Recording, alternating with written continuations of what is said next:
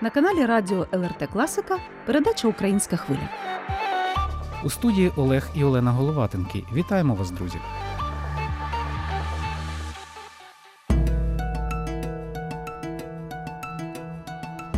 У ці різдвяні дні на запрошення литовської та української православних громад з капеланським візитом Литву відвідав український священник, відомий богослов і філософ, ректор відкритого православного університету Святої Софії Премудрості, отець Георгій Коваленко.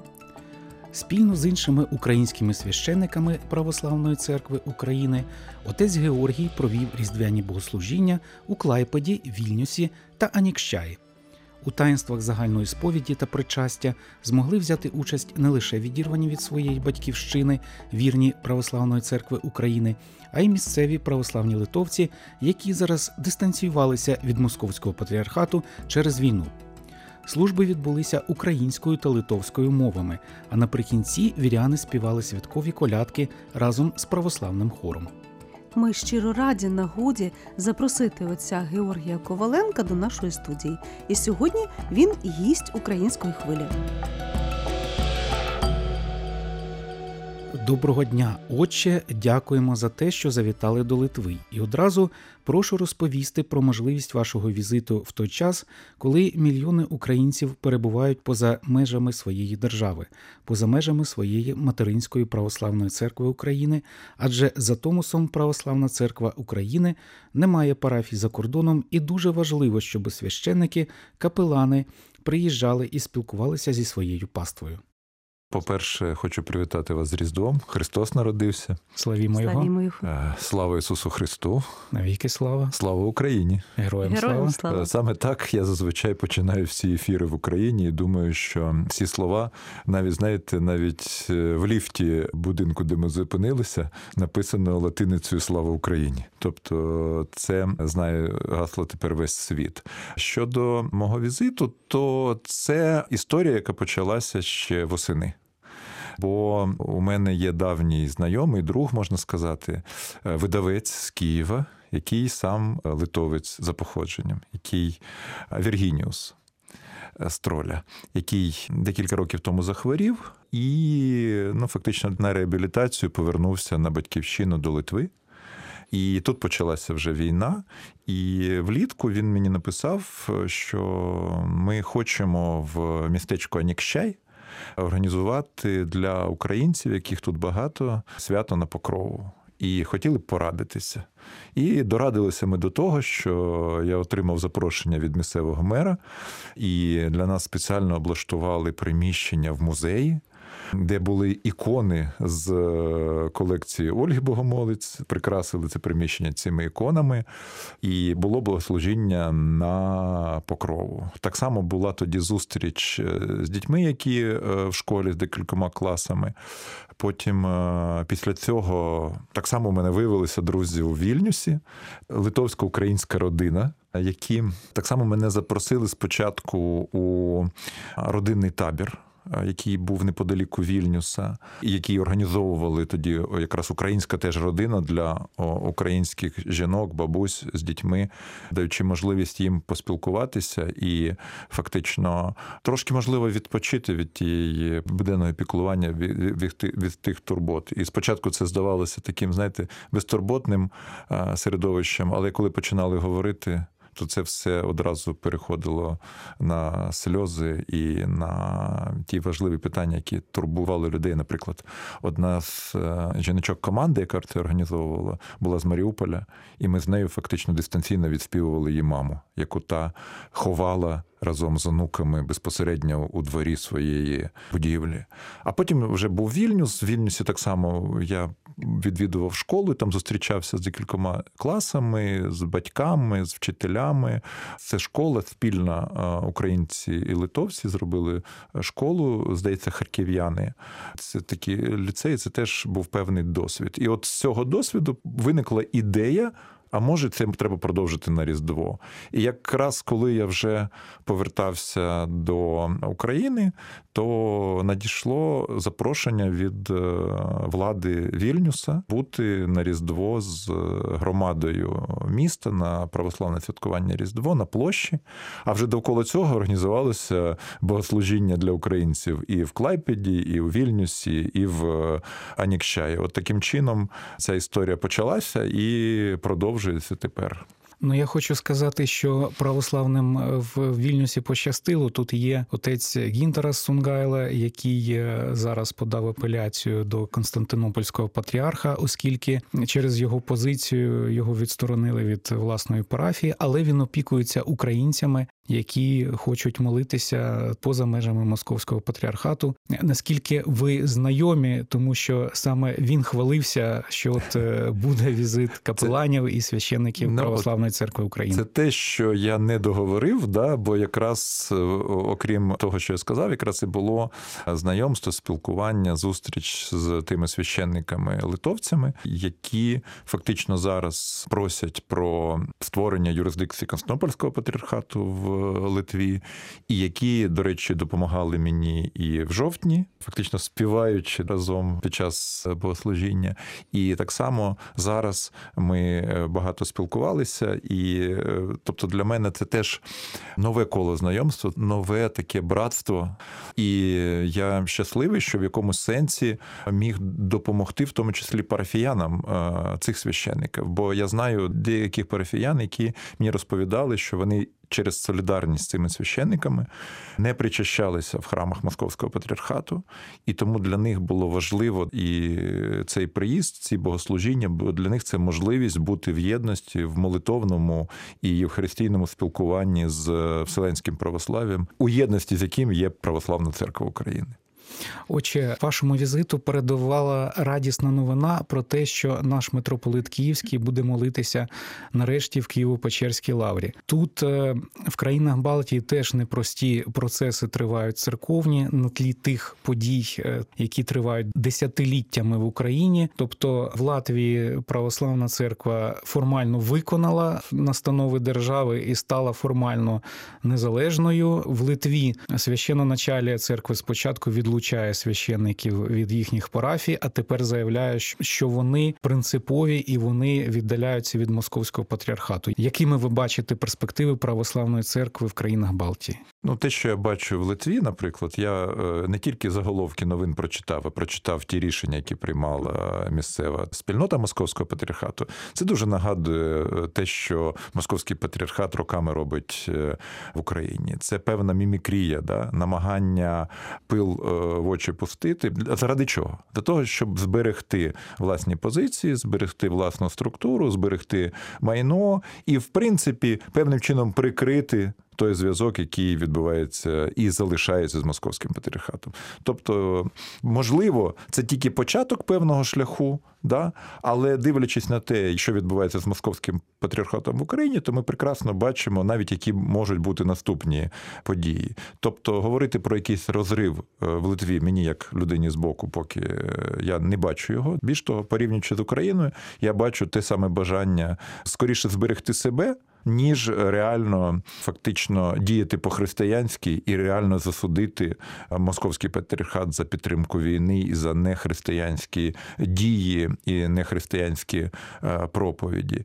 Щодо інших країн я глибоко не занурювався, але я думаю, що приблизно щось подібне відбувається і там. Тобто є певна тенденція, її варто розуміти, що в демократичних суспільствах в країнах, де є повага до свободи совісті, де є, скажімо так, правова держава. Московський патріархат продовжує існувати, бо правова держава яка поважає свободу совісті, е, не може заборонити людям вірити навіть в московського патріарха і, е, скажімо так, в ті наративи, які вони поширюють. З іншого боку, ці питання ще стосуються е, національної безпеки. Це зрозуміла Україна і не в перший місяць війни. Та Тобто пройшло 9 місяців війни, поки влада зрозуміла, що це створює реальні загрози національної безпеки, що співпраця з країною агресором не припиняється навіть під час війни. Більш того, е, знаєте, для нас е, московський патріархат це потенційна, ну я думаю, що і в Литві. Це потенційна колабораційна структура, яка буде в колаборації, співпраці з можливою окупаційною владою. От в Україні, там, де окуповані території, там московський патріархат благословляє колаборантів, співпрацює з окупантами, їздить в Кремль на приєднання територій до. А на наших територіях не окупованих. Вони кажуть, що вони незалежні. При цьому частина однієї структури. Але е, закінчуючи думку, в демократичній країні за потенційний колабораціонізм. Не судять. Це ми маємо в Україні. Я думаю, що та сама ситуація в Литві. Всі все розуміють, але реально це питання до громадянського суспільства, до самих віруючих цієї церкви, до духовенства цієї церкви, які так само є зараз громадянами Литви. Тобто ці люди не просто вірні московського патріархату, вони ще й громадяни Литви. І це е, величезне питання, як в головах цих людей е, одночасно існують дві реальності: реальність е, громадська політична держави і реальність московського патріархата, який, в принципі, потенційно не бажає цієї державності ані України, ані Литві, який не бажає визнавати православних інших е, юрисдикцій, чи навіть давати їм можливість на своїй території діяти. Бо коли московський патріархат і московська влада приходить на ту чи на іншу землю, місцеві церкви місцеві традиції знищуються, на відміну від того, як в наших демократичних суспільствах продовжує існувати в правовому полі московський патріархат. Я просто нагадаю слухачам, пан Георгій отримав е, духовну освіту на території Росії. Досить довго ви е, були долучені до створення медіа в московському патріархаті. Це телеканал Глас, і починали з того, що зробили сайт.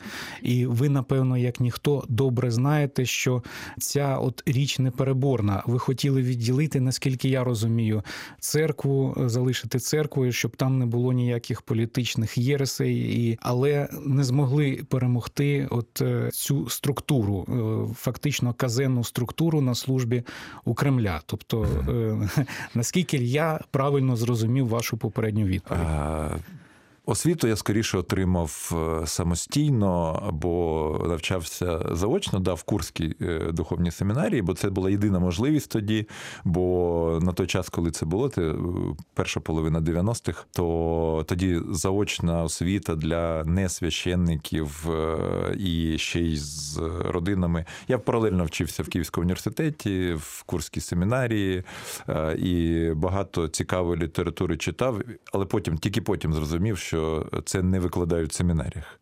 І багато навіть російськомовної літератури і російського, нібито російського е, богослов'я, це те, що в московському патріархаті не вітається, наприклад, Паризька школа. Але якщо на неї придивитися на цю Паризьку школу богослов'я, до якої входить там Бердяєв, Булгаков, е, Лоский, там ну і далі там Шмєман, Афанасів, Мєндорф.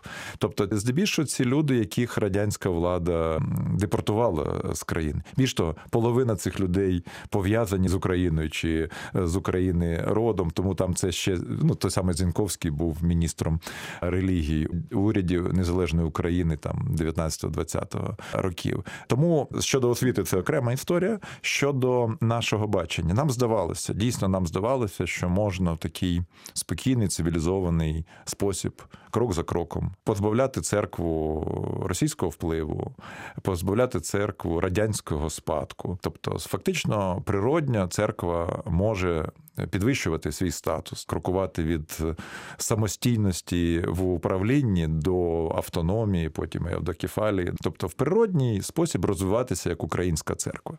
Виявилося, що ми були досить наївними. Ми багато чого зробили насправді. Нам багато що вдалося, в тому числі в медійному просторі.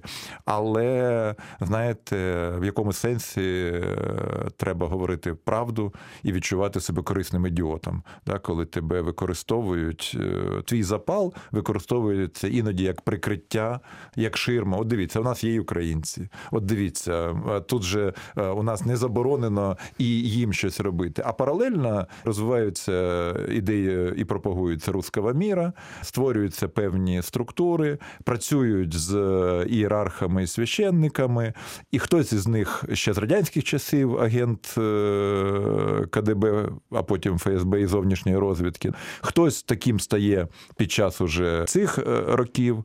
Це складний процес, який напевно розкрився повноцінно, коли почалася війна. Ми всі не думали, що буде війна, і ми все ж таки були в процесі, знаєте, вільного діалогу людей з різними баченнями, з різними ідеологіями, з різним політичним світоглядом. Тобто, і нам здавалося, що все це можливо в рамках демократичного суспільства. А коли почалася війна, стало зрозуміло, що наші демократичні інституції і можливості використовувалися російською розвідкою, російськими спецслужбами, російською державою задля того, щоб фактично послаблювати Україну і, врешті-решт, почати цю загарбницьку війну. Тому я думаю, що це гарний приклад для всього пострадянського простору і для всього простору так званого як Варшавський договір, да, був, тобто тих Так, країн, які були під владою радянського союзу, але ну не входили в радянський союз. Тобто цей досвід треба розуміти і бачити, куди рухається і чого прагне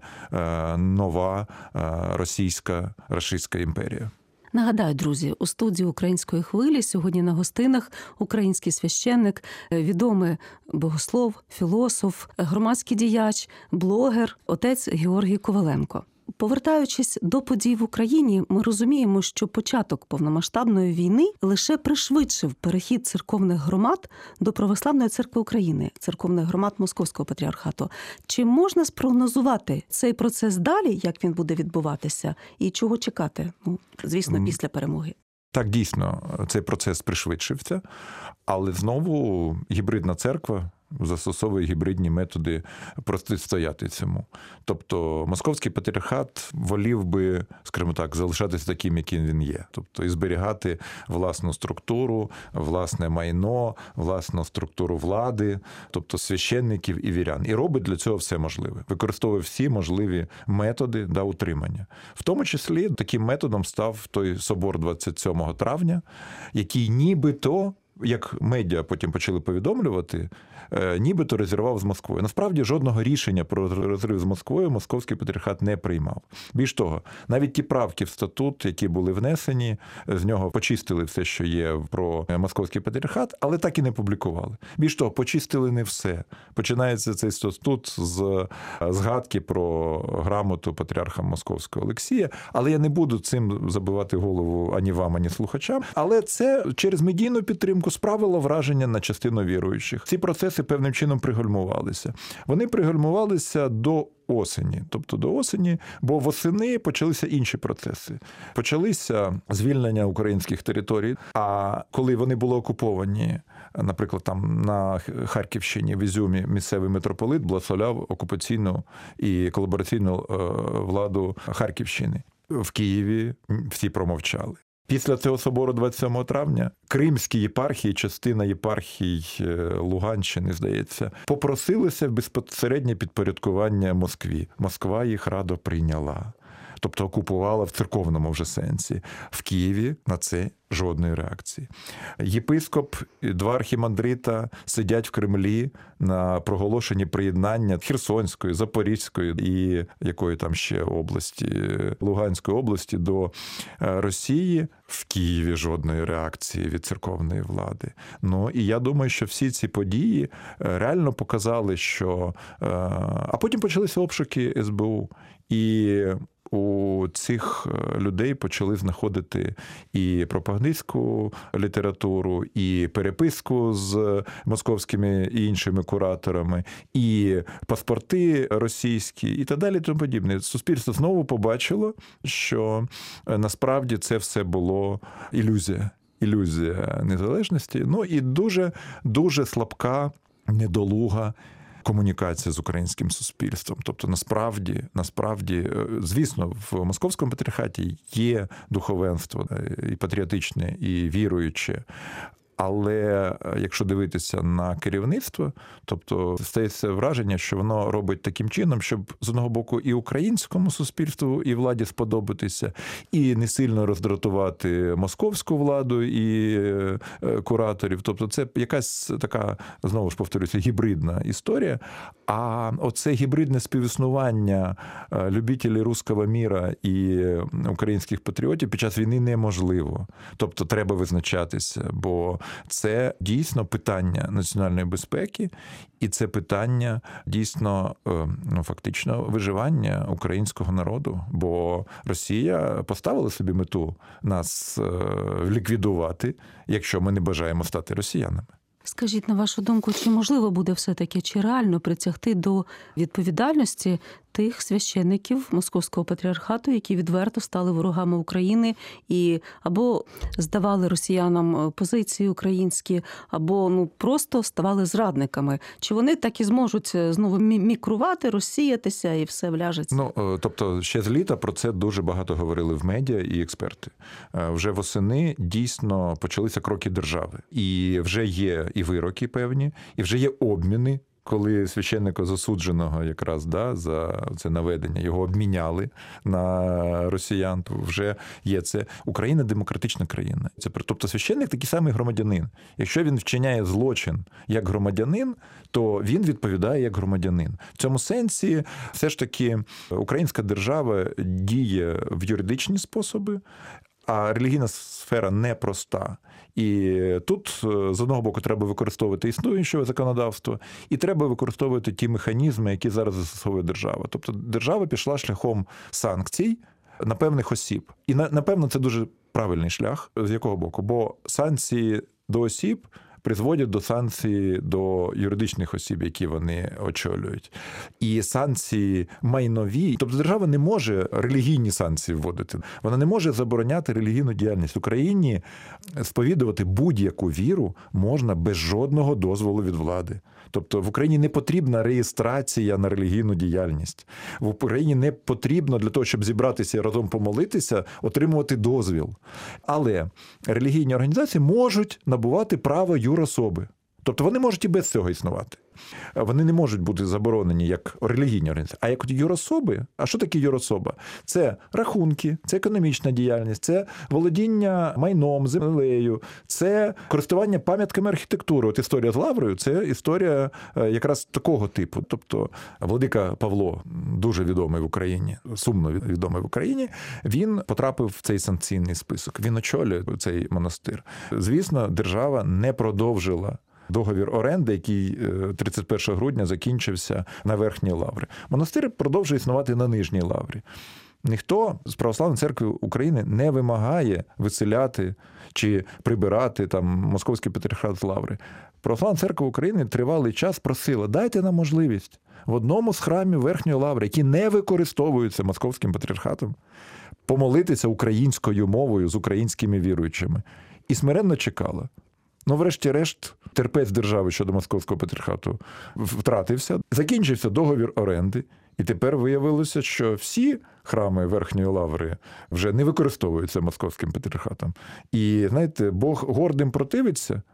А московський перехат перед цим розповідав, що це і божими карами українській владі всіляко погрожував. От а православна церква України смиренно чекала. От Бог смиренним дає благодать. Тобто, я думаю, що з одного боку є смирення, а з іншого боку, це той час, коли. Треба приймати рішення, бо насправді це той час, коли не треба боятися. І знову ж питання національної безпеки, питання протидії пропаганді, е, російським наративам, е, протидії розвідувальній діяльності чи е, іншим речам це те, що зараз на часі. На жаль, в московському патріархаті багато людей, які займаються нерелігійною діяльністю. Або поєднують релігійну діяльність з розвідкою чи пропагандою. От їх треба від цього певним чином позбавити, і сподіваємося, що вірні московського патріархату позбавляться того, знаєте, стокгольмського синдрому, коли заручники, яких захоплює терорист, вони через певний час починають е, ну, любити цього терориста, з ним якось його виправдовувати, розуміти та далі тому подібне. От держава-терорист напала на країну, а церква-терорист вже майже 300 років, да більше 300 років, намагалася фактично тримати в заручних українських е, віруючих.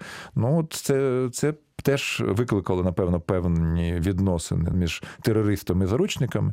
Сподіваємося, що держава, суспільство і інші релігійні спільноти України зроблять все, щоб е, віруючі молилися А пропагандисти і агенти понесли юридичну і законну відповідальність, якщо вони порушують закони і воюють проти України. Говорячи про московський патріархат, е, ви говорите про вірян як заручників пропаганди, але не треба забувати про те, що в умовах війни є заручники українські священники, священники Православної церкви України. Чи є така інформація е, статистична, скільки таких священнослужителів зараз знаходяться і є бранцями Кремля? Я спеціально не досліджував це питання. Знаю, що це є.